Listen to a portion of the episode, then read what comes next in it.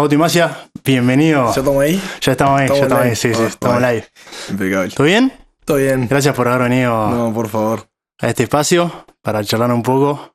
Bueno, cuarentena a full. Cuarentena full. Estamos hablando hoy ¿Cómo antes, estás? pero contame un poco qué estás haciendo. Y bueno, la cuarentena nada, nos agarró medio de sorpresa a todos, ¿no? Este. Al principio, como ni idea para dónde arrancar, viste, en casa, igual que todos, encerrado. Este, nos quedamos sin laburo todos, Sí, de la nada. Se acabaron los toques, eh, nada, en ningún lugar para grabar, este, nada, como nada para hacer. Y nada, después ah, fue pasando los meses y como que se fueron agarrando, llegaron ideas y proyectos y bueno, ahora estoy como en, en otras cosas que me fui metiendo, empecé a grabar unas cancioncitas solas, agarré unas cosas que todavía no, no puedo contar mucho, otras que sí, pero bueno, la verdad por suerte, este, ya a esta altura de la cuarentena, si bien ya acá en Uruguay está todo como medio más tranqui, este, nada, como que ya estoy como, me puedo enderezar Claro. un poco, eh, adaptarme, digamos. Bien, bueno, pero. ¿Y de lo que sí puedes contar? Eh, temas tuyos que estás sacando. Bueno, sí, estuve, estuve grabando, estuve grabando este, nada, o sea, para el que me conoce sabe que ya a mí me gustó componer toda mi vida, siempre fui de componer. Eh, nada, si bien como que con la banda, con Toco para Vos, este, fue como eh, donde nos hicimos conocidos, viste, yo como compositor también, siempre fue componiendo cumbia, reggaetón, ese estilo. Este, nada, quise como mostrar un poco el otro lado mío, ¿no? El que, el que conoce más la persona más cercana, porque quizás el, que lo ve afuera no tiene ni idea. Y, nada, el compositor es como siempre tiene la necesidad esa de- de expresarse, entonces como que me pareció una buena oportunidad de grabar canciones como bien naturales que fueron saliendo ahí en su momento. Este, me, gustó la idea como de empezar a mostrarle a la gente, entonces Nada, estuve tirando en estas semanas, estos meses, eh, canciones, la gente se, se fue copando. De hecho, ahora vengo de, de grabar una nueva, todas canciones como medias minimalistas, así, mostrando otro lado de- de las cosas que me gusta componer a mí. Y bueno, por ahí vamos. Este, quizás se entrenó mucho. eh, puede armar como un perfil Spotify. Este, estamos negociando ahí. hay temas de contrato de por medio también, un montón de cosas, pero.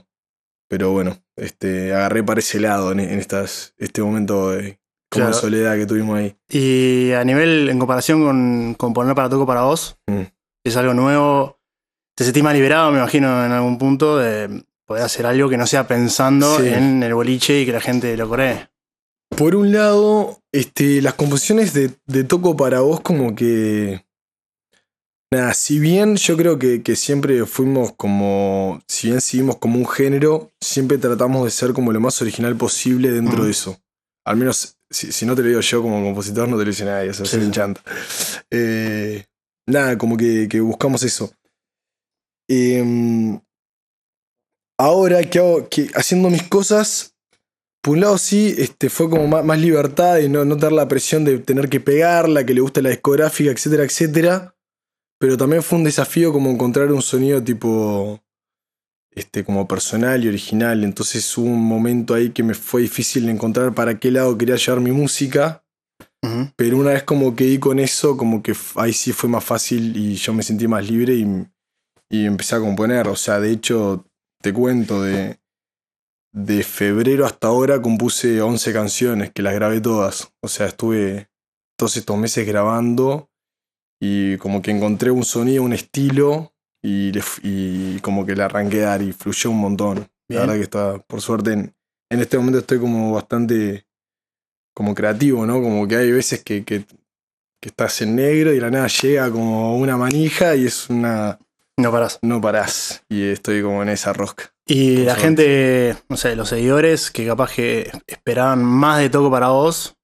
Y bueno, con Toco para vos en realidad siempre estuvimos activos. A ver, del 2003, fin de 2013, cuando se, tipo, se formó la banda, este, le arrancamos a dar y la verdad que nunca paramos. Este, siempre fuimos sacando temas, temas, temas.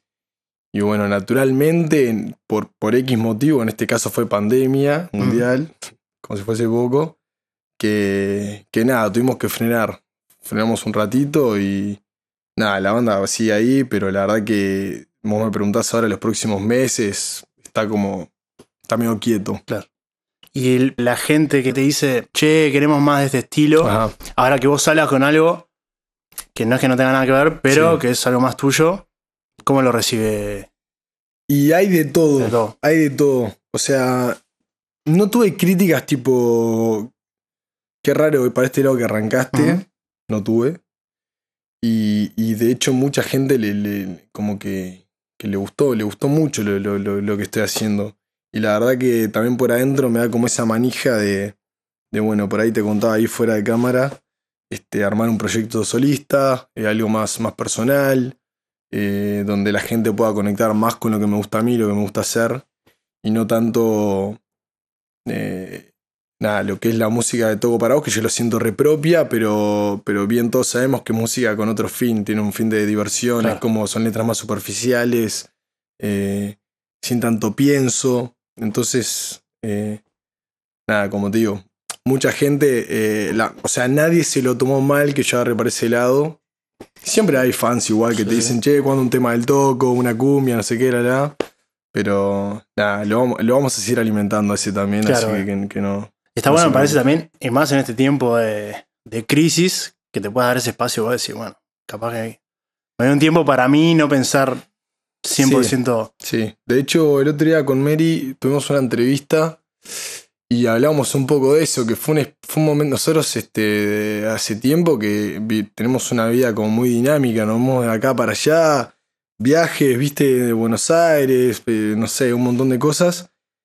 Y la verdad que toda esta instancia fue un buen momento para, como para bajar a tierra, ¿no? Como que estuvimos en, yo me encontré de la nada en mi casa, dos semanas sin salir, ¿viste? Cuando salió todo, que está. Ahora ya todo el mundo sale, porque no hubo un momento que, que no salías de tu casa. Sí, Era sí. pandemia, encerrados. Y fue como, viste, medio choqueante, tipo, guay, ¿ahora qué pasa? ¿Viste? O sea, me sacaron mi vida prácticamente. Sí. Y como decís vos, fue un buen momento para en- encontrar un poco con, con uno mismo, ¿viste? Suena cliché, como viste que ah, encontrar Oh, todo el mundo diciendo lo mismo. Pero al fin y al cabo, de verdad, es como que ta, te encontrás vos solo y ahora qué. Entonces, fue como un lindo lugar para eh, replantearme como la música, lo que estaba haciendo. A ver, y me gustaría eh, ver un poco más qué hay, qué hay dentro mío que, que quiere salir en cuanto a lo musical y, y ahí empecé a grabar cositas y hacer ah, y empecé a grabar y, y nada, como que estuvo bueno. Que capaz que si estuviésemos en la rosca no, no, no hubiese hecho nada. Ni se te ocurre No pararte sé, a, claro. pensarlo.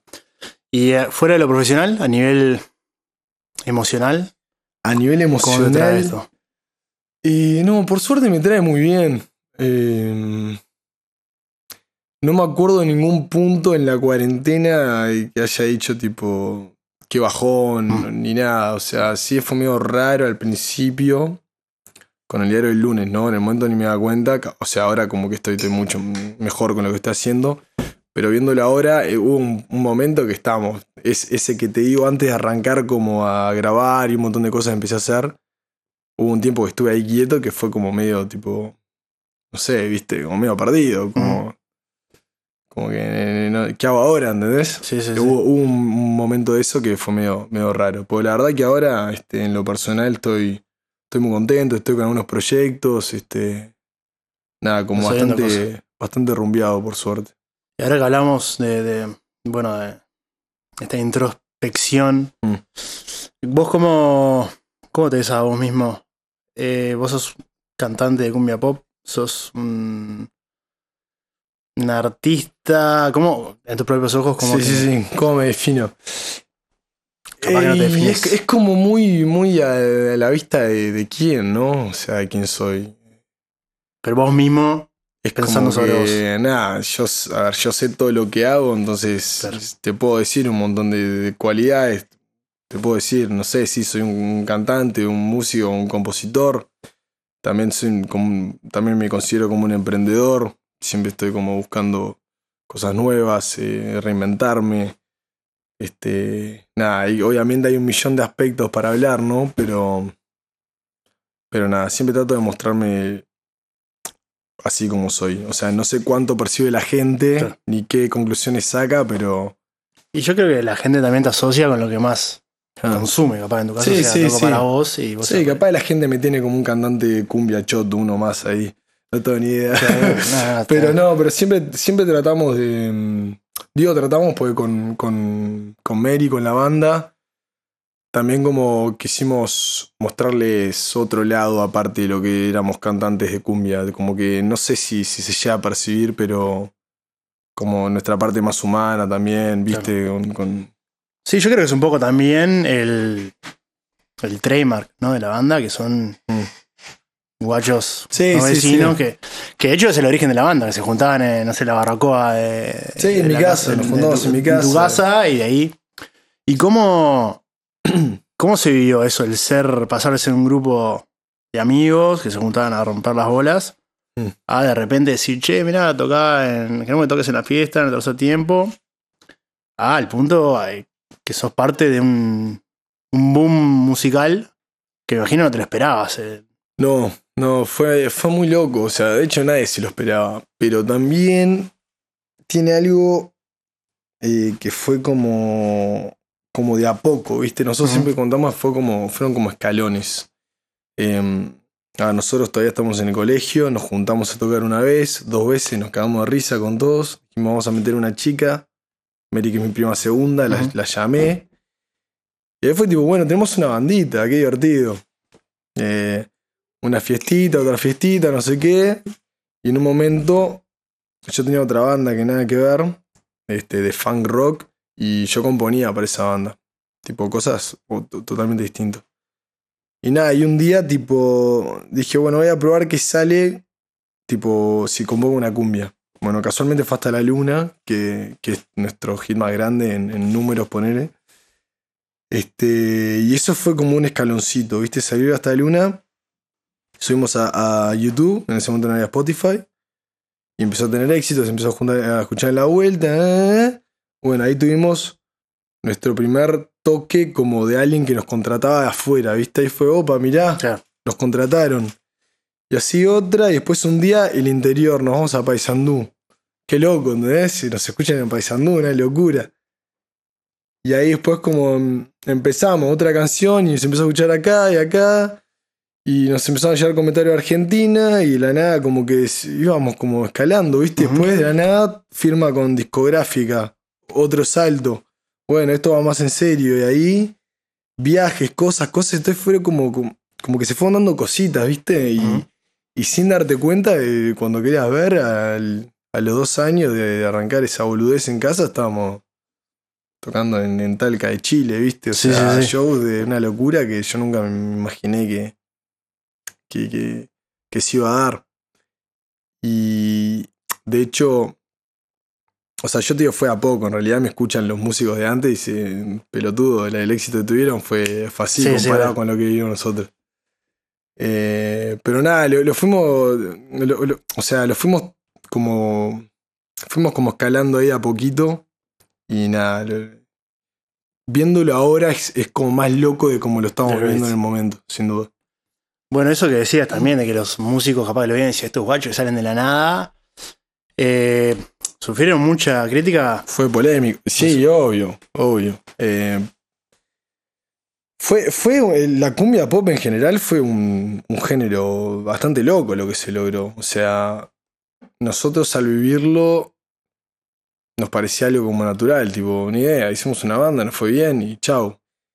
Y en realidad después, o sea, más de grande, yo personalmente, que me, encanta ver la música, estudiar un poco de historia, viste, ver, como que fui viendo que, que en realidad antes del- de, la cumbia pop, eh, los géneros tipo locales, eh, no, no había, no hubo otro boom así. Si me preguntás, tipo, otro boom de, de música de este estilo en Río de la Plata, capaz que fue, a ver, Uruguay puntualmente, la época de, de- de la banda de rock que surgieron, viste, que habían un montón.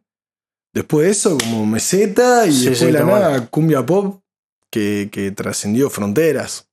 O sea, como fue un éxito bastante rápido, pero también fue porque era algo nuevo, qué sé yo. Entonces, después que la gente diga esto es buena música o no, viste, es relativo, no, no voy a entrar en esa discusión porque... No, sé, obviamente.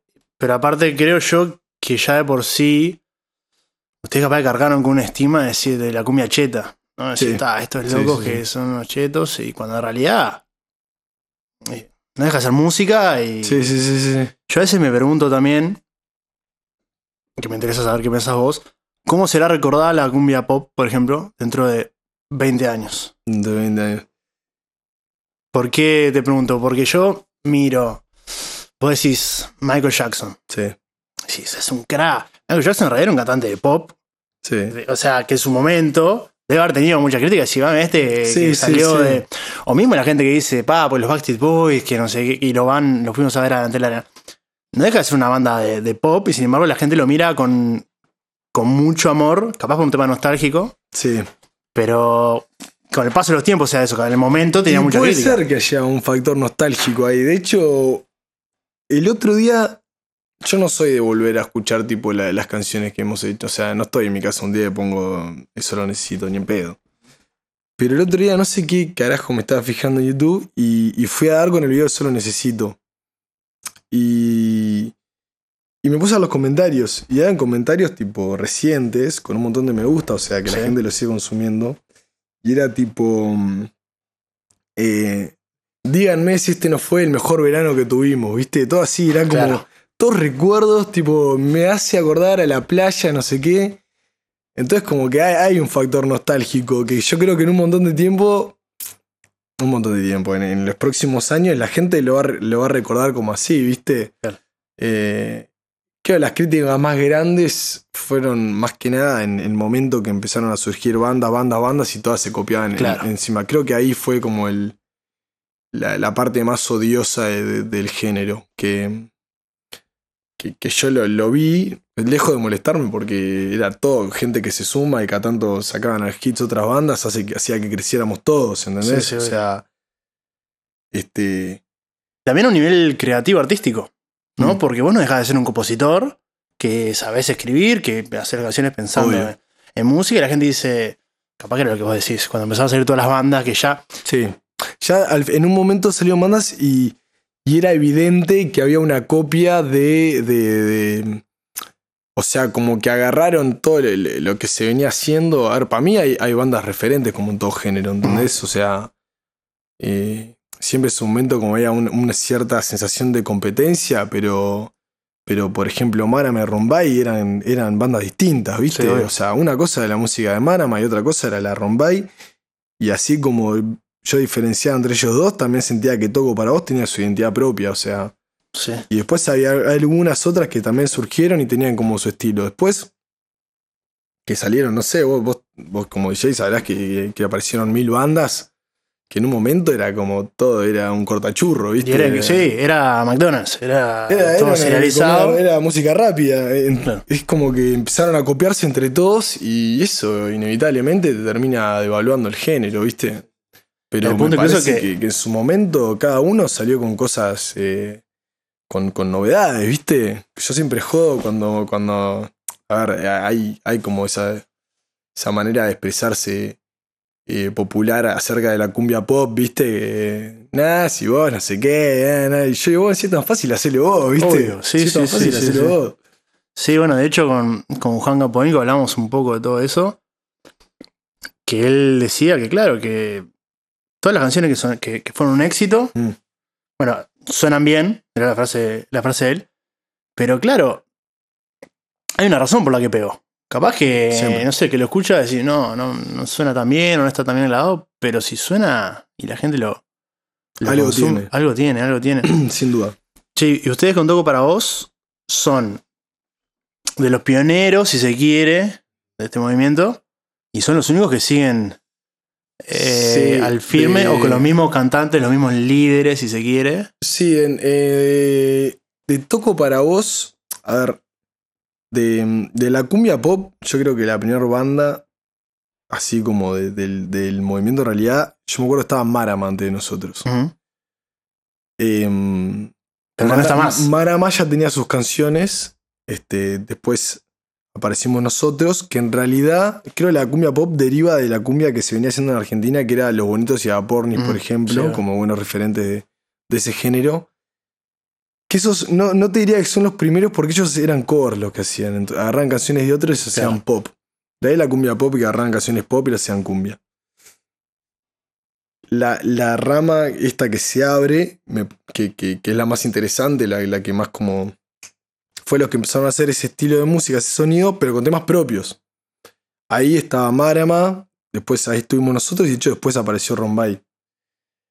Entonces nada, este, como que nosotros fuimos uno de esos primeros y sí es verdad que en, en, la escena local fuimos como los que más duramos en realidad, eso que decías vos.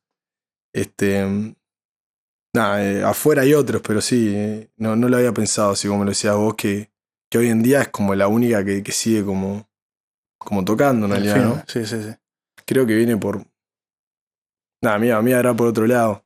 Que creo que viene por, por los orígenes de la banda, de por qué se creó y para qué. Me parece que, esa es, la razón por la cual el toco sigue, sigue junto. Claro, está bueno eso, porque incluso, además de ser la razón por la que siguen, creo que también es la razón porque a mucha gente le, le genera una atracción. Eh, porque, te creías de verdad que son amigos ustedes. Claro. Que son eh, un grupo de amigos que a diferencia capaz que hay algunas otras bandas que fueron armadas pensando... Sí, o que arrancaron como amigos y y en el camino tenés distracciones, ¿viste? ¿Qué sé yo? O sea, hay, hay un punto en que, en que salen a la luz, no sé, ¿viste? O sea, como tus principios, lo que vos pensás, como la manera de ver las cosas. Eh, porque claro, arrancás como una banda de amigos, pero después empieza a aparecer plata, empieza a aparecer intereses, un montón de cosas. Entonces ahí cuando te tenés que poner firme, creo yo, y, ser capaz de, de, separar las cosas, ¿viste? Y, y nada, creo que el Toco fue una banda, o sea, así como éramos todos amigos y todos con la misma cabeza, etcétera, que pudimos como aparezca lo que iba apareciendo, siempre tuvimos la manera de llevar adelante todos juntos, sin, cada uno como buscar su cosita, ¿viste? Sí, yo creo que es muy importante en cualquier artista, del género que sea, sea banda o solista, eh, sea genuino. No, me parece que eso es clave a la hora de. de poder salir a, a venderte. Por más que capaz que a la gente le escuche y dice que suene feo salir a venderse, pero vos sos un producto. Que creo que a ustedes les debe haber caído esa ficha cuando firmaron una discográfica. Sí. ¿Qué cambia después de ese punto? En, como artista, tu relación con la banda, tu relación con la música, lo que nos ordenó, lo que nos ordenó fue más que nada en, en, en la actitud hacia, hacia, el proyecto, hacia la banda, en la actitud de cada uno. Este, yo me acuerdo de la primera vez que nos juntamos con, con la gente de Warner. Nos juntamos en la. Nosotros firmamos con una productora que es la que nos empezó a manejar el, el booking nuestro. Este,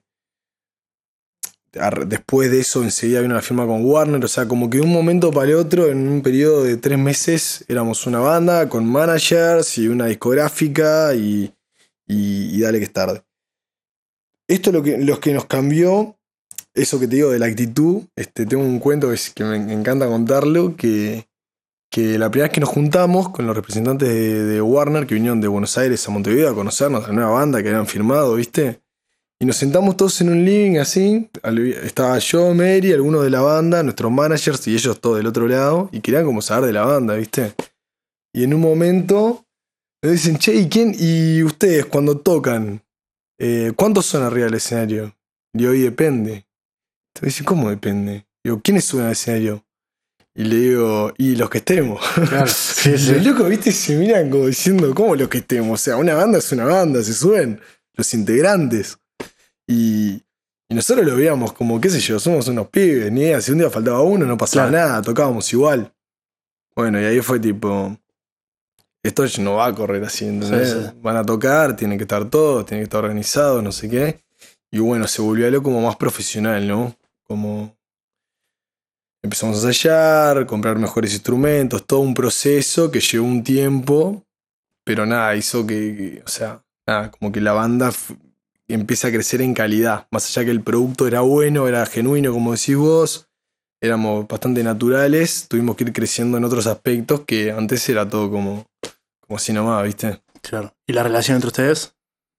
No, perfecto.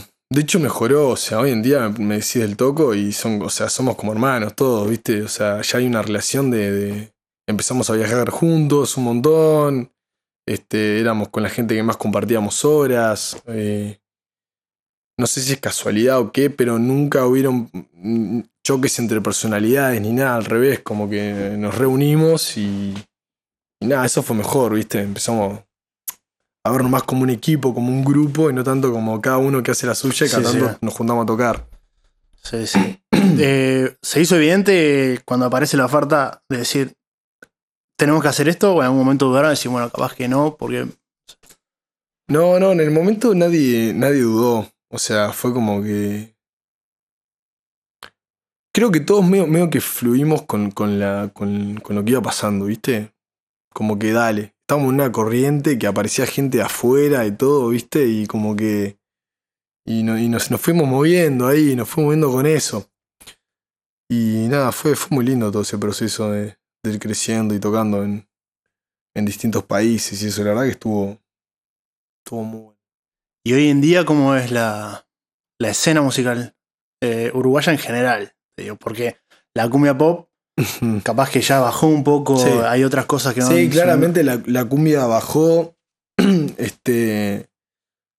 ta, vos, no, vos no podés quedarte en un género para siempre. O sea, es- el que no se queda quieto la queda, ¿viste?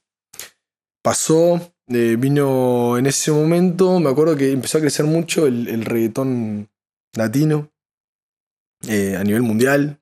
Que tuvo un gran impacto. Me acuerdo muchas bandas de cumbia empezaron a mutar al reggaetón. Un, un espacio ahí que, que me acuerdo bien.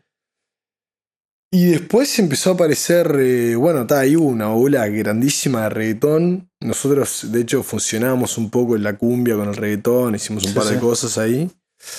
Eh, y nada, después como que siempre nos quedó nuestro público. Nosotros desde que arrancamos hasta antes de la pandemia no paramos de tocar. Siempre la gente le, le siguió gustando. Ya no era el género de moda, apareció el trap también. Este, pero nada, siempre hubo público para nosotros. Em, hoy en día, nada, creo que, que me gusta lo que está pasando en el sentido que la gente se está animando como a, a hacer más lo suyo y ya no sigue tanto como una tendencia bien clara como pasaba en, en este momento que te digo de la cumbia pop. Si, si querías sonar en algún lado, tenías que hacer cumbia pop. Sí, claro. Después reggaetón, tenías que hacer reggaetón.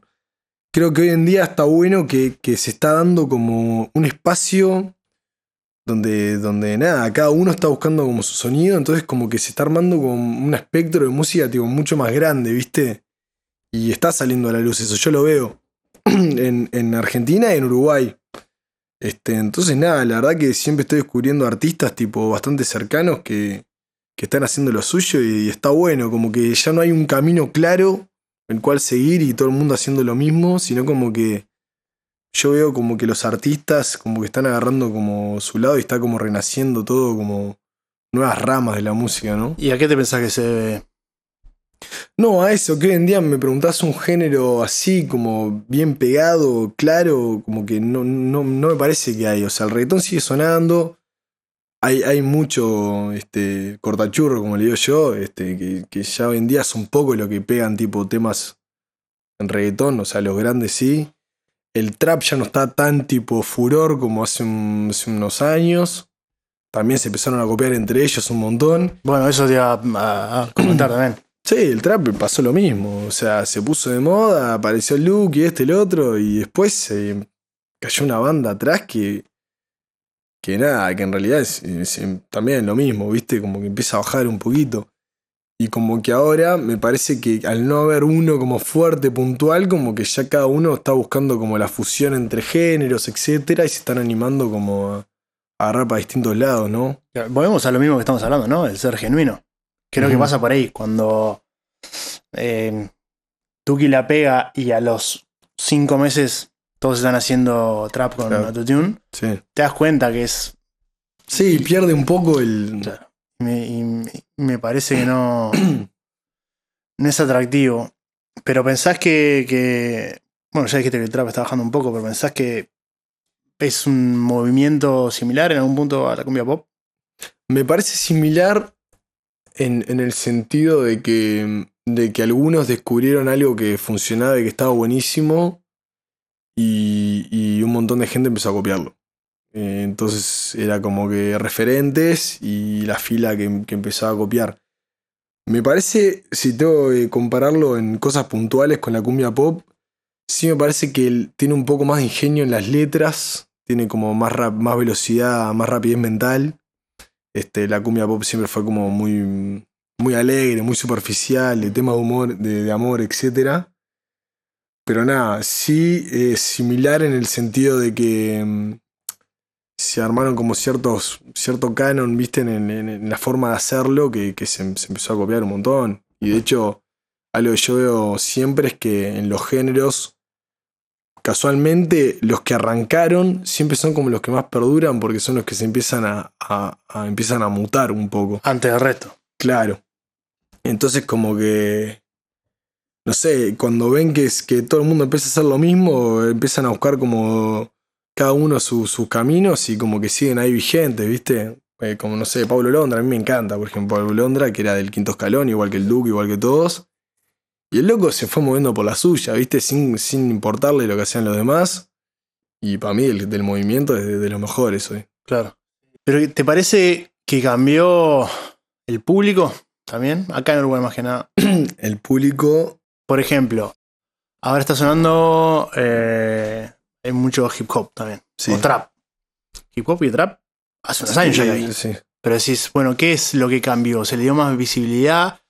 ¿El uruguayo está un poco más abierto a cosas nuevas? ¿Hay más espacio donde se pueden expresar?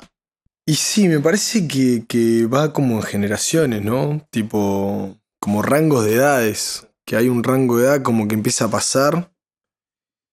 Y, y las generaciones nuevas siempre lo que buscan es diferenciarse de la de arriba. O sea, pasa en un montón de aspectos, ¿no? Pasa con las redes sociales. Vos tenés Facebook, llegan los viejos a Facebook, te vas de Facebook, vas a Instagram. Empiezan a obvio. llegar los viejos a Instagram, TikTok. O sea, lo mismo pasa con la música, ¿viste? Es como que las nuevas generaciones vienen, vienen buscando otras cosas a las que venían sonando. Entonces, qué sé yo, la, la generación trapera es, es- como más chica, ¿viste? Y esa va a pasar también. Es como que esa está abierta más al hip hop, a las letras rápidas, a esto y lo otro. Y nada, creo yo que va como en, en eso, ¿no? Como que lo separo en términos generales, ¿no? Después hay excepciones siempre pero como en, rangos de edad, en generaciones que van llegando y van cambiando y van buscando cosas nuevas y las tendencias como que van cambiando. Sí, sí. Ahora que hablas eh, de las redes y Facebook, yo siempre pensé que una de las razones por las cuales, por ejemplo, a Toco para vos le podía, además del talento, Sí, sí, sí. pero le que podía ir también a Roma y a Marama, que fue justo en el, en el quiebre con Instagram. es verdad. Entonces dejabas de ser una banda que sonaba en el boliche ah, y eras un personaje. claro. Entonces, Es porque todos lo vimos, Agapornis, Mm. cuando salió, tenía bandas que los copiaban. O sea, tenía la Agapornis trucha, Sí, sí, que sí. tocaban en, en de hecho, eh, la Champions League también. La Champions League, eh. Nene Malo, yo me acuerdo. No sabías quién era quién. Claro, porque no me conocía no la, ni idea conocía la cara. cara. Yo me acuerdo en, en el club, cuando yo tocaba allá en la terraza una vuelta, que fueron eh, los Notalocos, Sí, te cagaban. que eran ¿no? los Notalocos truchos. Sí, sí. Eh, o sea, los notalocos argentinos tenían unos notalocos uruguayos que le hacían los shows acá, los shows acá. Y es, los truchos no podían. Entonces mandaron a los truchos de los truchos. Habían doble Ahí trucho. claro, boludo. Y cayeron y en la computadora Una conectaron un Spica, el Winamp. Pues yo lo vi con mi profesor, el Winamp y los locos bailando. Y la gente recopada a las 5 de la mañana porque no les conocías las caras. Cuando surgen ustedes, Sí. decimos, bueno, Bauti a medir, ya son personajes, ah, mirá, esta es la de Toco para vos, Fer Vázquez. ¿Qué es lo que se, lo que se quiere generar con, con los Sí, artistas? fue como. Las redes nos, nos permitió acercar con el público. Claro. Nos- eh, sin duda, sin duda. Es como un medio que los músicos empezamos a tener que no existían, básicamente. Sí, sí. O sea, a- aparte, capaz que el único medio que había más cercano a lo que eran las redes eran entrevistas en televisión, ponele. Pero sí, sí es verdad que las redes este, permitió ese acercamiento a, a que las caras sean más visibles, a tener un intercambio de, de mensaje, ¿viste? De, de- de mantener al tanto siempre al. Antes no tenías ni idea cuando sacaba un tema los Nota Loco. Obvio, Era sí, como claro. la nada, tipo, oh, tema guachiturro, pa, Ares, ¿viste? Y no sé. Y, y sonaba guachiturro y no tenías ni idea. el tema de tal. el- Y estaba, y estaba ahí, qué sé yo, era. No, la verdad que cuando empezás a pensar en, en términos generales, como es, es impresionante cómo ha cambiado todo en, cuanto a exposición, a, acercamiento, todo. Bueno, tiene sus cosas malas también, me imagino, porque al que le caes mal, te manda un mensaje directo puteándote. Sí, sí, sí, sí. Este, sí, Que bueno, es parte de. Sí, creo que nosotros, a ver, Mary como gran referente de, de- de la banda, este, como cantante, y todos en general, como que el único bullying, ciberbullying que recibimos, que en realidad siempre nos chupó un huevo, fue como el de esto cheto, esto cheto, Claro. que, que los padres, cualquier cosa, dicen Sí, sí, aparte, sí. ¿viste? Eh, hijos de narcos, que los padres pagan, no sé, Claro. esas boludeces. Sí, sí, sí. Pero nunca fuimos muy hateados, tipo en la mala, ¿viste? Tipo, sos un pelotudo, sos un falso, no sé. Yo creo que debe ser por eso que hablamos. Porque se- Que se, transmite como muy reales. Es medio bastante transparente. ¿Qué relación tenés con, con las redes hoy en día? En lo personal. Ya dejando de lado el decir, bueno, me acerca con, Sí, sí, en lo con los fans. Mirá, las redes es algo que, que en un momento, bueno, salió a hacerse las redes, estaba como, como moda. Empezamos a hacer las redes con mis amigos, etcétera, antes de tener la banda, todo. Después surgió la parte de la banda y hubo un momento en como que había como cierta presión por parte de los organismos que, que laburaban con nosotros, de, de, bueno, métanle huevo porque es la manera también de Claro. llegarle a la gente, no sé qué. Y entonces ahí un poco le empecé a agarrar el gustito de generar contenido y eso, esto, lo otro. Pero nos boludeábamos bastante en su momento. Y de hecho, hoy en día tampoco somos gente súper activa que está tipo todo el día haciendo contenido. na. Digo, en un momento capaz que como que intenté usar las redes como una manera de difusión para la banda y contar cosas de la banda y no sé qué. Pero nada, ahora hace tiempo que lo uso cada vez más como para, para mostrarme yo personalmente. O sea, no tanto subir cosas, lo que vende, ¿entendés? Claro. Sino que sea un, un lugar que creo que si me preguntás algo positivo de nuevas generaciones que usan las redes y esos que como que se están mostrando más tipo natural, ¿viste? Ya No sé. me parece que bajó un poco esa tendencia a, a- a subir la, la foto perfecta de la mina que, sube- que está divina siempre, ¿entendés? Sí, sí, sí. Y vos siempre subir la que está barro, como que está bueno que ahora la red está tomando como un perfil más de tipo de son de todos somos, somos humanos, somos normales, ¿viste? Sí, No somos todos modelos. sí, sí. Yo creo que está yendo hacia ese lado. Me parece igual que falta un poco. Sí, Ah, por ejemplo, todo el tema, capaz que suena como una boludez, pero todos los filtros de Instagram. Mm. Que tal, vos ni lo, ni lo pensás, decís, mira qué divertido el filtro este, el, este Sí. que te ponen, el- y si te fijas los filtros de, de las mujeres, todos eh, Sí, te, te sacan las imperfecciones, Sí, achican la nariz, te ponen los labios más grandes. Yo creo como que sin darte cuenta, Sí, sí, en, en- en ese, en ese aspecto estamos mal. a mí me asusta un poco eso de decir, eh, no sé, una chica que sube todas las Sí, historias sí, así, al punto que te ves tanto en las redes. Sí, creo que hay como. Perdón. No, bueno, sí, sí. que, que, que en realidad, ahora que, que, me- que me haces pensar en el momento, como que se están abriendo como dos ramas, ¿viste? La gente que está totalmente en contra de eso y como que quiere llevarlo para el otro extremo. Y la gente que va de la mano con todo eso, que ya tipo no te hacen un video sin filtro, pero ni en pedo. Claro. Sí, sí. Y creo que incluso llega un punto que no es porque quiera o porque no quiera, sino que de tanto verse en historias con el filtro que le ponen los labios grandes, se Sí, mira al espejo y dice, "Ah, soy, no". soy un desastre. Sí, es lo que creo que va moviendo mucho la. Sí, pero también al mismo tiempo como que está saliendo gente, mucho influencer, gente Mm. importante que, que está como, como con campañas como contra eso, ¿viste? O sea, Claro, eso está. sí, eso está bueno. Y gente, gente heavy, ¿viste? Tipo... Eh, hay Jime, no me acuerdo cómo es el apellido, si me olvido. Una chica que, que es una entrevistadora, a ver si la, la encuentro acá, la quiero comentar, si les pinta darla. Que nosotros hicimos un par de entrevistas con ella, me acuerdo cuando, cuando arrancamos con todo esto. Eh, ahí va. Jime, Jime Frontera. Que ella lo que arrancó a hacer ahora en, en su, en su red social, en Instagram, es como la. Empezar a mostrar todo ese lado de las mujeres que, que no queremos ver, ¿viste? Como de, Sí, sí, de la sí, celulitis, los rollos, esto, lo otro. Y está tremendo eso que hace. Y también lo hace un poco Jimena Barón a veces. ¿viste? Como que como volver a decir, oh, hay toda esta parte que es real y las mujeres somos esto también, ¿viste? No, no, es, no somos la del filtro divina, no sé qué, el culo, la de todo. Y está como que está un poco dividido eso, ¿no? Me parece que está. Sí, está muy bueno. Creo que tiene que pasar más cosas así. En el sentido que capaz que a uno le choca. No sé, ver a una mujer con rollos en Instagram. Mm. Pero te choca porque estás acostumbrado a consumir Tal cual. lo otro, lo que está armado. A eso iba. Que está buenísimo que salgan mujeres y hombres también haciendo eso y que sean influyentes. Porque creo que sin darte cuenta, para las chiquilinas, las más jóvenes, sin darse cuenta, las Sí, influencias. acostumbras a algo. ¿cómo las decís? haces Bueno, pero con, con- tener la cintura como Kim Kardashian y los labios de, de Dua Lipa. Sí, sí. Pero también lo otro también es, es muy lindo. Obvio. O sea, pero hacerse como tan establecido. Sí, yo creo que en un momento las. Me, me gusta pensar así, ¿no? Que. Que creo que las redes sociales. Como que van a, empezar a trabajar en eso. Como que. em, como que.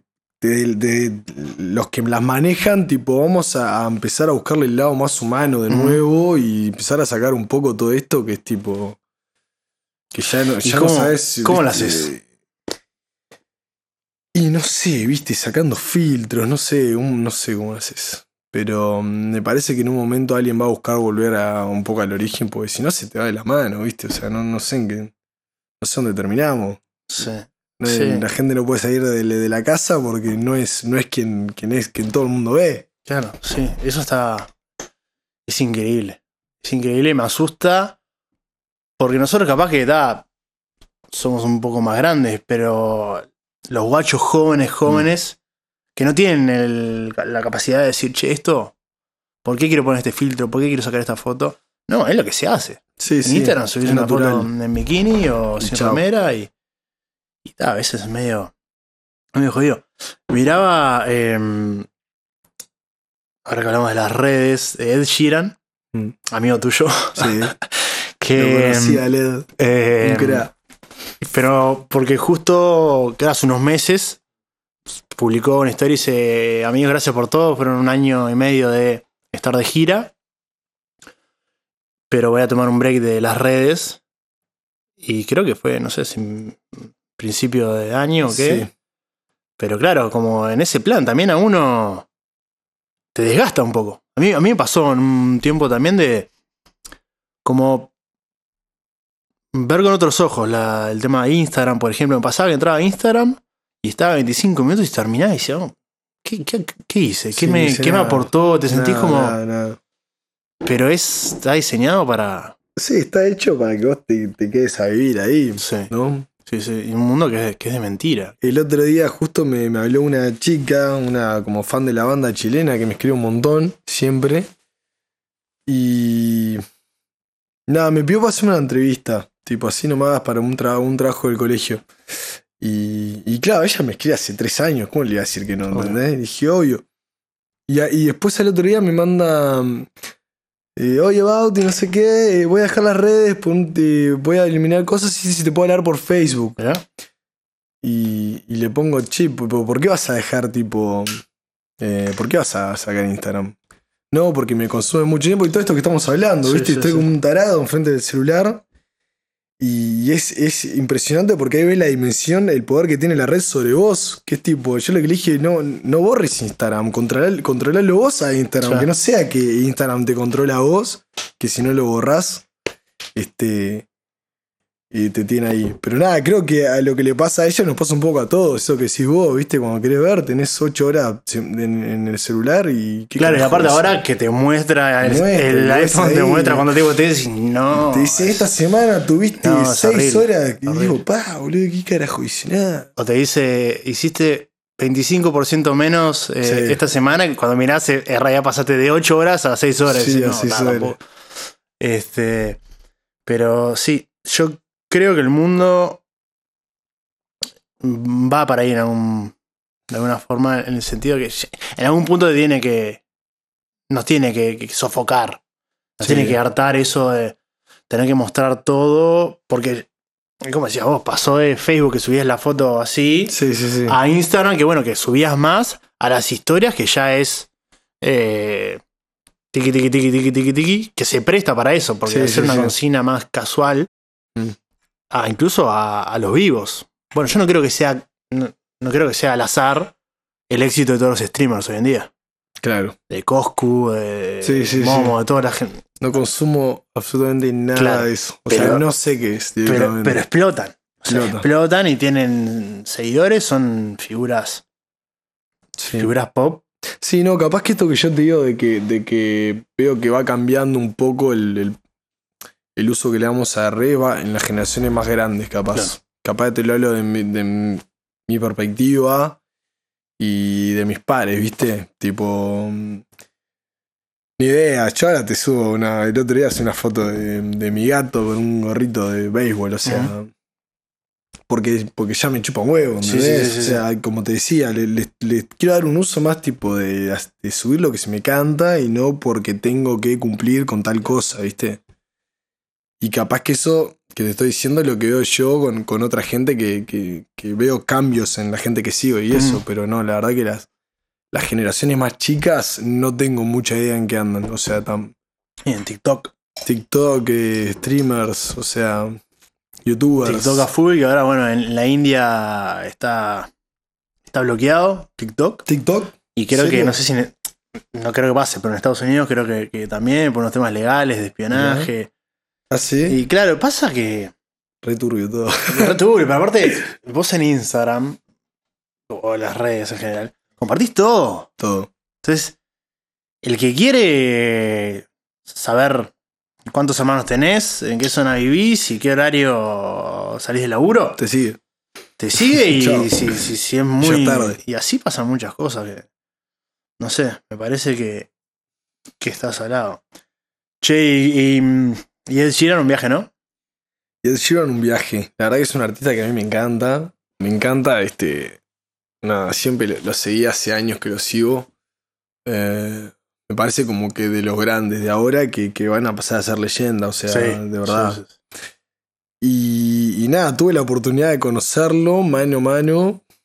Y, y- y nada, fue como una presencia gigante que sentía del lado mío. Y al mismo tiempo tan sencillo. No sé lo que es el loco, es un crack. Es como que, te, no sé, te cruzas un pibe X en la esquina de acá. Sencillo, ¿viste? Yo Tipo, creo que es el artista. De hoy en día, para mí, número uno. Sí. No es, vos sabés que yo, el, no es el más reproducido en, en Spotify. No, pero está ahí. Está estuvo. ahí, sí, pero el que sabes que el que tiene, o por lo menos capaz que alguien sepa otro, pero busqué los, los que se me ocurrían. The Weeknd. The Weeknd. The Weeknd. Que parece increíble porque si bien es buenísimo, Sí, a mí no, a mí no me gusta tanto. no, a mí me parece muy bueno. O sea, me gusta, pero no para ser número uno Claro. mundial, ¿viste? Y no sé si tiene tanto repertorio como para ser el, el número uno. Sí, se ve que tiene como más, más hitazos, tipo Ah, bueno, la- comerciales, ¿no? Claro, la pegó con eh, Blinding Lights, Ah. que está en todos los videos de TikTok ahora. Sí, sí, sí. Que bueno, volvemos lo mismo, es una herramienta Sí. increíble. Hay canciones, que es la canción de TikTok, la canción del meme de, de los africanos están con, Sí, con el ataúd. Eso también. Esa canción, o sea, esos locos subieron un montón las reproducciones Sí, sí, por eso, por, por un meme. O sea, es. Sí, lo mismo, estaba pensando otro, otro ejemplo de eso, el tema de, de Poufu, ponele, ¿viste? Sí, lo sí. tenés el de... Don't go to bed for too long, don't Sí. go to bed. También fue tipo medio TikTok, claro. así, Sí, o sea, nacen de, de- de- de, de las redes, chao. de las redes. Eso me, me- me parece increíble. Este, No, pero él lleva en un clase A, la verdad, en, en todo, en calidad, en él, su show, lo que hace el tipo, sí, un fenómeno. es muy genuino. Sí, Eso es, es. De hecho, siempre él arrancó cuando hablaba de, de, la- de su vida, ¿viste? De las calles de Londres, de que se tomaba una birra, Sí, sí, sí, se fumaba un porro, ni idea, era como todo. Que de hecho incluso no ha cambiado tanto su propuesta Hmm. eh, musical. Sí iba evolucionando, pero no es un loco que dijo, bueno, ahora suena el No, trap no. y. Y me pongo a hacer esto. Siempre, Sí, bueno. siempre le buscó como su, su lado. Claro, que sacó el, el último disco, que eso es una suerte de mixtape, el Hmm. que tiene el tema con Pablo Londra, Sí, lo escuché. hablábamos. Pero siempre con. con, con su, su Sí, estampa, sí, ¿no? sí, sí, sí. ¿Es el tipo más salado que tuviste al lado? Eh, al- como que hablé con él. Sí, o que viste acá Sí, lado no, tuyo. no, alguien, un- alguien que vi muy cerca, eh, por unas entradas que, que conseguí por suerte, que, que AM Producciones que me, que me invitaron. Eh, nada, tuve a, a Mick Jagger ahí, ¿viste? Claro. Que Ah, pero- pero- más allá de ser un heavy. No, no, nunca, no un contacto directo, pero tenerlo cerca, o sea, que a mí me gusta mucho el rock clásico. Escucho un montón, de hecho soy enfermo de, de los Beatles, es mi banda favorita. Pero sabía todo lo que era esa persona que estaba ahí enfrente mío Claro. y lo tenía de acá ahí, ¿viste? Y era tipo. no este loco no joda, ¿viste? Claro. Sí, sí, no, no, no. Pero aparte, eh, también es ídolo de tus ídolos. Es decir, Claro, seguramente es ídolo de, también, de Ed sí, Sheeran. Sí, sí. También, Este, sí. Yo el más, el más salado que tuve así cerca fue a, a Griezmann, también amigo de, Toco para vos, cuando estuve en Punta del Este. Estuvo un punto, sí. Este, mm, Un que yo estaba tocando y él estaba ahí. Me pidió unos temas. Eh, ¿Te pidió unos temas? Sí. ¿Qué te pidió? Eh, ¿Le gustaba? ¿Le gusta la cumbia? sí, Yo tengo un montón de videos de Griezmann cantando, escuchando Todo sí. baja ahí con el parlante, escucha hasta la luna, solo necesito, güey, cosas. Eh, me pidió Mujeres de Mozart La Para. ¿En serio? Sí. Qué rico. Sí, sí. Que aparte era un tema renuevo. O sea, Sí, sí, eh, sí, sé que está, actu- está actualizado Claro, lo trae todo, todo de allá. Pero sí, es un salado. No sé si. ¿Qué, qué vínculo? ¿Tuvieron algún contacto con él? Eh, No, yo no. Este, sé que Mary ha intercambiado ahí diálogos y eso, no, yo la verdad que nunca. Eh, me dediqué más que nada a disfrutar de, de los videos que veía Claro, de él. es un viaje. porque- sí, es un que lo escribiste en tu casa pajereando Sí, y el loco está escuchando. ahí. De hecho, es, ya cuando veía los videos de ellos cantando en, en los, en los bondis, viste, yendo a jugar un partido del mundial, escuchando Toco para vos, es tipo erizante. Y un par de veces mandaron el tema en Francia, un amistoso de Francia, sonando en el estadio, viste, Toco para vos, pues sabían que el tipo escuchaba, viste, tipo cosas que, Una locura. que si, si bajo un poco a tierra es Sí, tipo sí. re loco, no sé. ¿Quién te parece más conocido, Griezmann o Ed Sheeran? A nivel mundial. Uf. Lo que pasa, creo que la Copa del Mundo debe ser el evento más heavy que existe, ¿no? O sea, a nivel mundial. Sí. A nivel mundial, ¿qué es más heavy de la Copa del Mundo? Porque no sé, Super Bowl ni idea es Estados Unidos, ¿viste? No, Pero, no, no claro. tanto. Yo te digo como que. Tipo, es. Y Griezmann era una figura de eso. Sí. Entonces, como que, o sea, si no, conocí- si no escuchaste Grisman por ahí, es como que no. Capaz yo le digo a mi abuela de y no tiene ni idea. Pero si sí. Griezmann, capaz que lo, ¿Vos sí? lo- sí, lo saca, ¿viste? Pero decís, por ejemplo, en un, no sé, no, capaz que en un país. No, pasa el fútbol en realidad. eh. Bueno, eso es otra, otra pregunta. ¿Qué llega más, la música o el deporte? A nivel mundial. Uf. Yo siempre con, con, con mis amigos eh, debatíamos quién es más conocido. ¿Michael Jordan sí, o Michael Jackson? o Michael Jackson. Es una buena pregunta. Creo que, creo que son dos ramas fuertes, súper fuertes, que están como a la par, al punto de que siempre hubo esa conexión entre deportistas y músicos, ¿viste?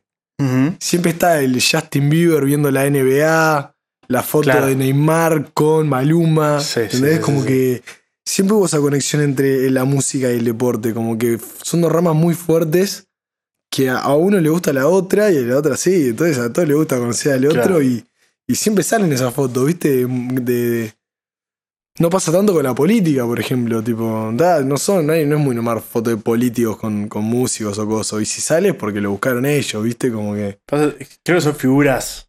Yo fueras mega. Íconos, claro. Y cada uno, tipo, admira lo que hace el otro y como que. No, no sé quién, quién tiene más exposición, pero como que son dos ramas como, como fuertes, ¿no? Están Sí. como a la par. Yo creo que a nivel. Bueno, capaz algún actor. algún- Actores también. actores también están, están medio, medio. Medio picante. ¿Viste The Last Dance? Sí, Imponente. imponente. Porque me acuerdo Me que vi que, que subiste algunas historias. Sí, de- sí, sí, sí. Yo que también, yo lo vi y dije, oh, hace siete años no tengo una pelota de básquetbol, pero quiero ir a. No, nosotros teníamos eh, de chico con mis hermanos este, un, un área de básquetbol que jugamos todo el día. Y de hecho teníamos cosas de Chicago Bulls y eso, pero porque porque mi familia como que en su momento, viste, y, y como que quedó ese un poco, eh, nosotros siempre jugábamos con Michael Jordan, cuando jodías, tipo, jugabas al básquetbol, decías Michael Jordan, viste, Sí, sí, era sí, sí. Michael Jordan y ahora salió todo de Last Dance. Y, y nada, fue impresionante, nos manejamos todo y compramos un aro nuevo y una pelota y ahora estamos tirando todo el día. Aparte, el de verdad, Michael Jordan es un... O sea, es un ejemplo, ¿viste? Para Mm. todo. Yo vengo de una familia muy deportista, como que esa, esa mentalidad que el loco habla siempre, como que es, es algo que, que- que te llega, ¿viste? Claro. Tipo, es, un, es un grosso, tipo. Bueno, tus dos hermanos, jugadores de fútbol, Mis dos hermanos jugaron de fútbol. y vos, eh, jugador de rugby. Y yo jugué al rugby toda mi vida. Sí. Eh, Pero hasta- jugaste, o sea, porque lo decís así medio humilde, pero estuviste en los teritos. Sí, sí. De- o sea, era el compromiso más grande que tenía yo antes de arrancar con la banda, era, era el deporte. Eh, de que éramos chicos del colegio, que colegio irlandés, donde era fútbol ni idea, rugby, te lo meten como filosofía de vida, ¿viste? Como que estás ahí siempre. Y, nada, y ahí yo entrené un montón de rugby a nivel esto, que jugué en inferiores de, de selección y un montón, me encantó. Hasta que tal, en un momento, viste, fue tipo, bueno, ¿para qué lado querés arrancar? Tuviste que elegir, o sea, fue por. Y tuve que elegir, sí, tuve Ah. que elegir porque yo si seguía mi curso normal iba... eh, por lo general cuando volví de campeonatos de, de- de juveniles te empiezan a dar más bola en, en las primeras divisiones de tu club y como que te empezás a meter, ¿viste? Y mi sueño siempre fue jugar en la primera de mi club. Yo quería ser el, el, que, el, el pibe que estaba jugando de titular, que cuando yo era chico y lo iba a ver, ¿viste? Que, que iban a estar ahí un día. Y bueno, en paralelo la otra pasión que era la música se empezó a dar y nada, la verdad que en un momento fue como que, bueno, el compromiso donde lo pongo, acá en la música. Sí, sí. Y chao, y dejé rugby. Cada tanto vuelvo, un Seven, algo, ¿viste? ¿Llegaste a jugar en, en primera? Debuté en primera, Sí, ah, bueno, bien. y- pero poco, ¿viste? Me, me fui enseguida, enseguida tuve que dejar. Y a nivel de estudios, En estudios, otra, otra rama ahí que, que se peleó mucho con todo lo, lo que, lo que fue la música. Y estudios, nada, yo terminé el liceo, me metí, hice comunicación, lo arranqué dos veces, lo dejé los dos. Y después hice medio año de diseño industrial. pero porque no te daban los tiempos, porque no te gustó. En o sea, la última que, que dejé fue diseño industrial. Y yo la venía bárbaro con la carrera, me gustaba porque tenía algo de creatividad, no sé qué. Y en un momento fue como que, no sé, hice un clic, no sé, un día pensé, dije, ¿cuándo fue la última vez que compuse una canción? Y había sido, o sea, seis meses, cuando yo arranqué esta carrera. Y como que, tipo, está haciendo una carrera y está dejando de lado, tipo, lo que de verdad era mi pasión, que era la música, ¿entendés? Pero, Era, pero tipo, en ese momento en que estabas con. Seguía tocando, Pero toco para vos ya estaba. Toco para vos yo estaba bast- bastante colocado, este, Claro. como que lo, iba, iba a facultad entre semana y el fin de semana me, me iba a tocar. Claro. ¿Entendés? Estaba como Sí, en sí. esa. Pero ya estaba como que yo era un estudiante y tocaba los fines de semana, ¿viste?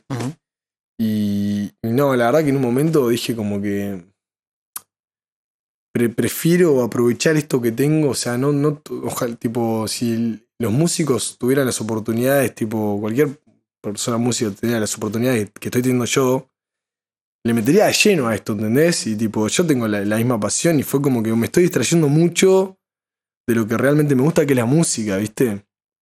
Me estaba consumiendo en otra cosa que si vos me decías, ¿te ves como diseñador industrial en un futuro metiéndole el mismo huevo que le metes a la música? No. Entonces dije, chao. Basta de, de tratar de. Nada, porque, o sea, se habla mucho, ¿no? De como esa presión social de, de que pasa a veces, de que tenés que ir por el lado más convencional, Sí, de la carrera, del laburo, del día de mañana. Y no, la verdad que en un momento dije, ya estoy grande, chupa un huevo, voy a, voy a hacer la mía, ¿viste? Sí, claro. Y más acá en Uruguay, me parece, ¿no? Que es más jugado todavía.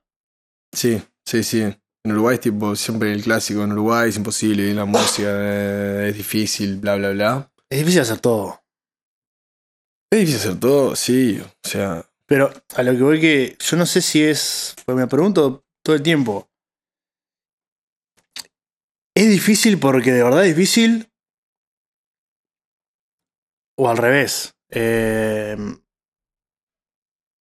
ya tenemos ese preconcepto. Sí, sí, sí. Yo te pienso eso, decís-. Por ejemplo, no sé, querés hacer un emprendimiento y decís, no, pero acá no, acá la gente no consume. Y como esa es la mentalidad de todo el mundo, capaz Sí, que pones sí, algo sí. está medio bueno o medio distinto al resto y capaz la puedes pegar.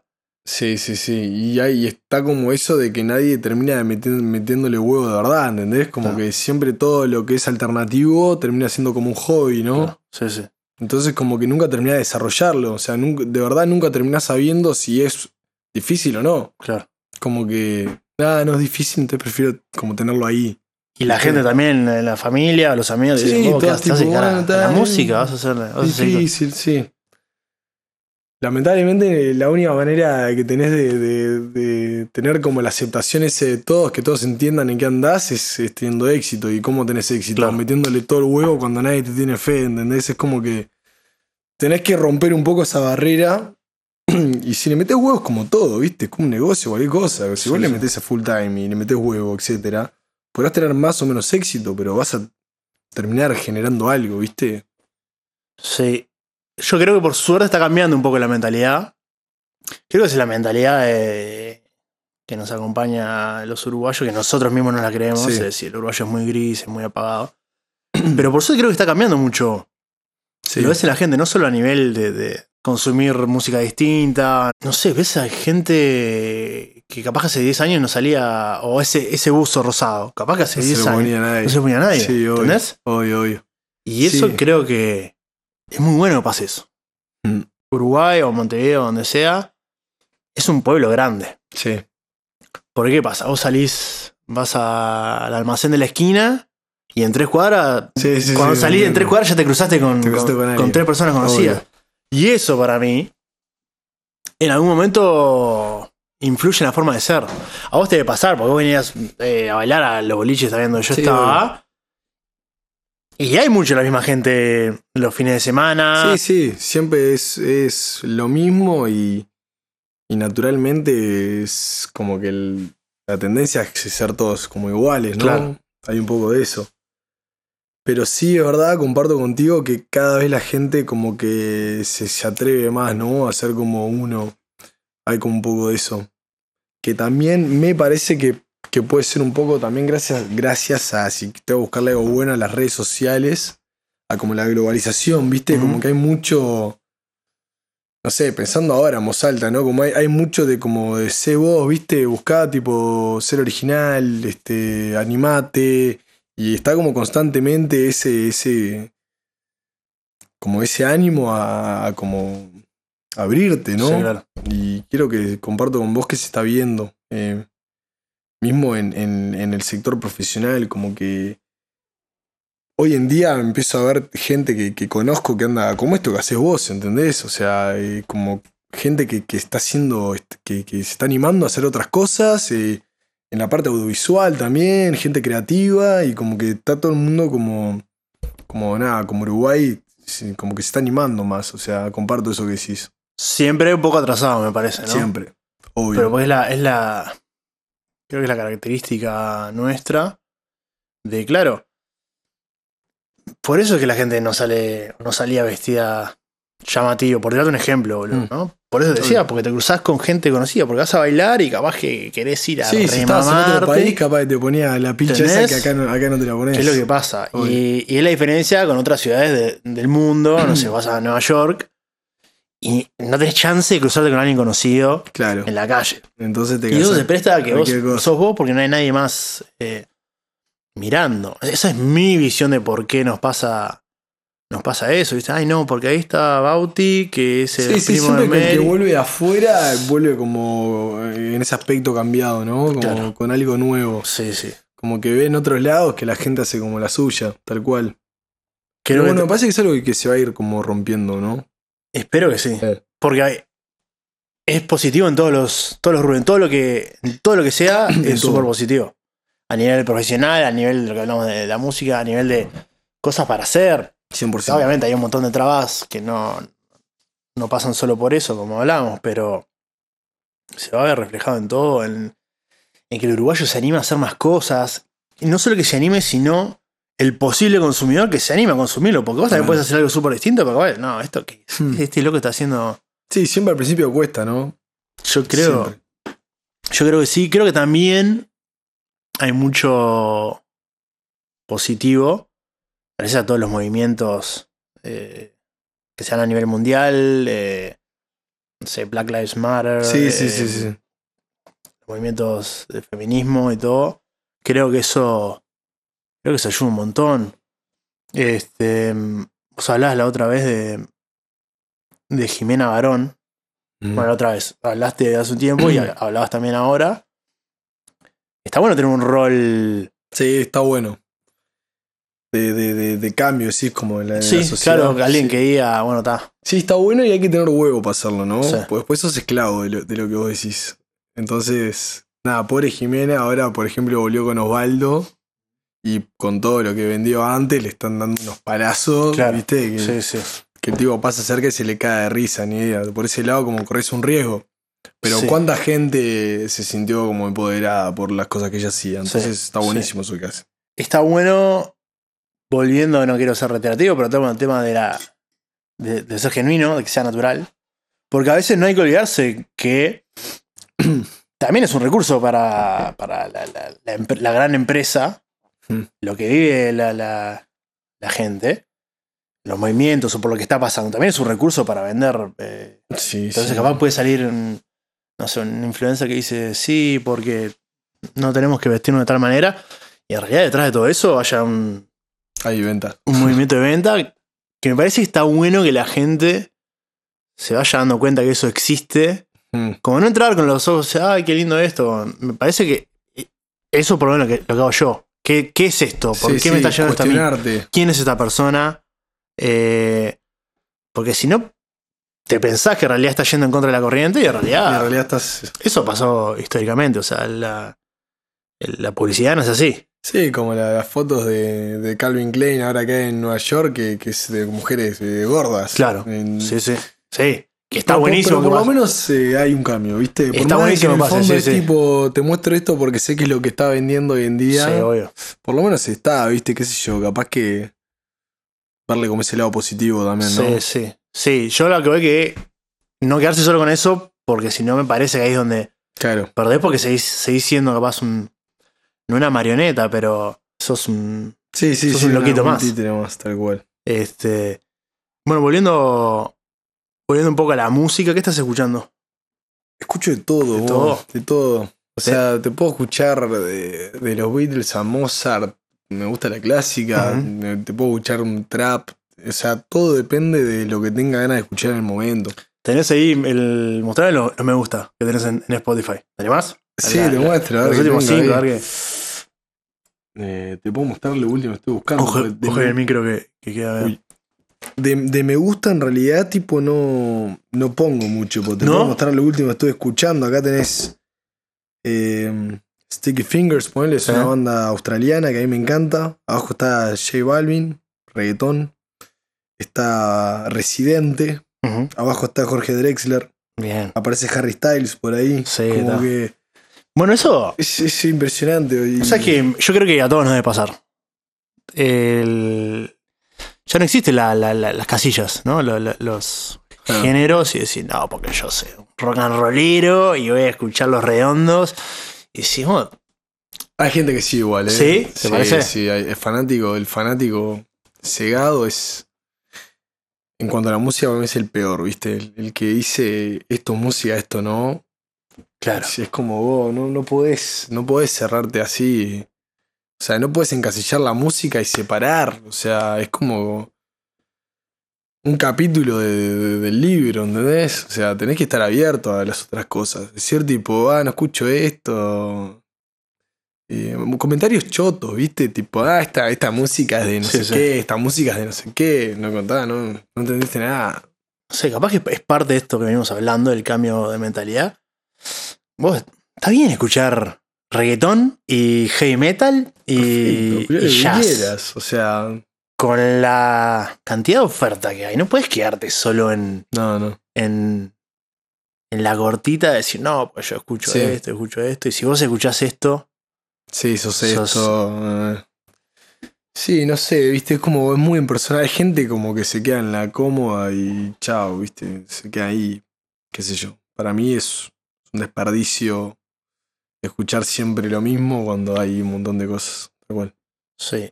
Yo creo también tiene, como todo, tiene sus lados positivos y, y negativos. Capaz que a vos te debe costar ahora, por ejemplo, con tirándote a solista, Mm. que hay tanta variedad, tanto de todo, que Mm. decís, bueno, ¿Cuándo voy? ¿para dónde voy? No, bueno, es un poco lo que te contaba hoy. Cuando arranqué a hacer cosas solo, tuve como una etapa de, de búsqueda, ¿no? Claro. De, de- de buscar lo mío y que no sea algo que vaya variando según lo que está sonando o algo. Este, no me atrevo a decirte cuándo, pero en un momento este, no tan lejano eh, voy a empezar a sacar todo. Y si bien los géneros, hay tipo un montón de géneros distintos, etcétera, este, te- están vinculados en un punto, como que conectan. O sea, para que tengas una idea, darte un ejemplo de, por ejemplo, eh, Jorge Drexler, es un loco que pasen mil años o pasen dos días, eh, el tipo siempre conecta, ¿viste? Las Sí. canciones de él son de él. Y creo que lo, lo- lo importante es que un artista encuentre eso, tipo, ¿qué es de él, ¿viste? Que alguien escuche y diga, que lo- esto, esto es tuyo. ¿Sentís que lo encontraste? ¿O es algo que Eh, sí, buscando? creo que sí. Sí. Creo que, creo que como conectado un montón de géneros, influencias y armado como algo como propio. Me gusta pensar, ¿no? Después la Claro, gente dirá, sí, sí. ¿qué onda? En Toco para vos, vos escribiste todos los temas. En todos eh, formo parte, o sea, algunos los escribí solos, otros en conjunto, pero sí, estuve, Claro. estuve en todos. Y el toco me parece que, que tiene eso, de hecho es algo que me lo dice la gente, yo no me, me doy cuenta, pero viste, escuchan una canción y dicen, ah, esto es re toco para vos. O gente dice, che, tengo para proponerte una canción que la hice y me pareció re toco para vos. Yo tipo, "Bah, ni idea que es re toco para vos, viste, yo compongo, chau. Pero sí en un punto como que el artista como que crea como una personalidad, ¿no? Que la gente como la, la percibe. Y eso es- es- es- me parece súper importante lograr. Como que, que, que la gente entienda tu música y, y la conecte contigo. Te escribe mucha gente en plan, che, quiero que me escribas un tema, quiero que... Eh, no porque nunca, o sea, yo en realidad compongo canciones, pero a gente que le ofrezco yo. Porque tampoco... Capaz que vos le escribís a J Balvin para que te escriba un tema y luego te lo escribe, pero nunca le escribí en ese plan, ¿entendés? Al revés, siempre las propuestas que tuve fue como, che, escribí una canción, nunca agarré ninguna, porque como te digo, siempre me gustó que el, toco tenga su, su identidad. Y las cosas que me decían, che, esto es re toco para vos, para mí no era toco para vos, ¿viste? Entonces... Claro. Pero nada, la gente me, escri- me escribió siempre más en plan tipo, tengo una canción de tu estilo para vos, Sí. no tanto componeme. Debe ser medio fuerte. Mm. Porque Toco para vos, quieras que no, es tuyo. Obviamente de tus compañeros. Que alguien venga y te diga, che, Hice este una es- canción y dice, no, ah, pero- claro, pero- Dios que sabe que es mío, ¿entendés? Como- Que capaz que vos lo, lo- Sí. lo decís alta y suena medio. Pero a veces como uno tiene que. Que, que cuidar esa. Sí, sí, sí, obvio. Yo en realidad, o sea, no, no era por cerrado ni nada, era simplemente porque que no agarraba temas de afuera, porque no, porque está, como te digo, está bueno que cada uno arme su personalidad y al, Sí, al final es la- lo que va a quedar, viste, la esencia. Si empezás a agarrar Sí. un- cualquier cosa, se pierde quién, quién sos. Qué interesante con Drexler. Que Drexler en realidad al principio Mm. no era súper adorado como es hoy en día. No. Que capaz que volvemos. Ni allá hacer comparaciones porque son artistas distintos, son cosas distintas, pero lo que hablamos, por ejemplo, de cómo pensás que la cumbia pop va a quedar en el recuerdo. Hay muchas cosas que con el tiempo se le da su, Su valor. su valor y su espacio. Este, nadie es profeta en su tierra. En España lo adoraban. Sí, sí, en Uruguay ni. Y acá como que, pa, Drexler. Y, y sin embargo, el loco, las canciones que hoy todos escuchamos y adoramos son las que sacó que también al principio. al principio. Eh, Rosalía, creo el año pasado, sube el... No me acuerdo si era en el premio- los Grammys Mm. o qué, o Grammy Latino, una foto con Drexler. Sí. Onda, pero ella o no, miren a quién, a quién conocí. conocí, Y vos decís, va, el- el- No, no, es, un- es heavy. Drexler es, es heavy. Sí, es, eh, creo que lo. Él, él pasó la etapa que, que tiene que vivirlo cualquier artista, decir, yo soy esto y me la banco, Claro. me la banco, ¿entendés? Sí. Porque después a la larga, si es bueno y vos confías en lo que hace, la gente lo va a entender. Y una vez que lo entiende, ya está, viste, hoy en día.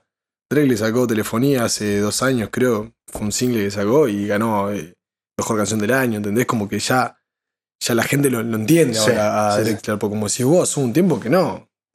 Entonces, es un desafío decir, hago lo mío, me la banco y no sigo la tendencia porque sé que va a sonar o al menos algo Claro. hoy en día. Por eso es súper respetable. Jorge es un, es un fenómeno. Yo soy, lo amo a Jorge. Sí, la verdad es, es un salado. Y claro, él tuvo aparte los huevos de hacer eso hace 20 años. Ahora capaz que está bien visto ser auténtico. Sí. y- Antes no era esa mentalidad. No. Antes, y más acá, esa era la época de- del rock. Sí, sí, sí, nada que ver. Para mí está buenísimo. Me parece que. Hablando un poco de la música. Que esté cambiando todos esos paradigmas, me parece que son. Son buenísimos. Eh, mismo pasaba por mucho tiempo, que vos lo comentabas. El rock, las grillas de los festivales, Mm.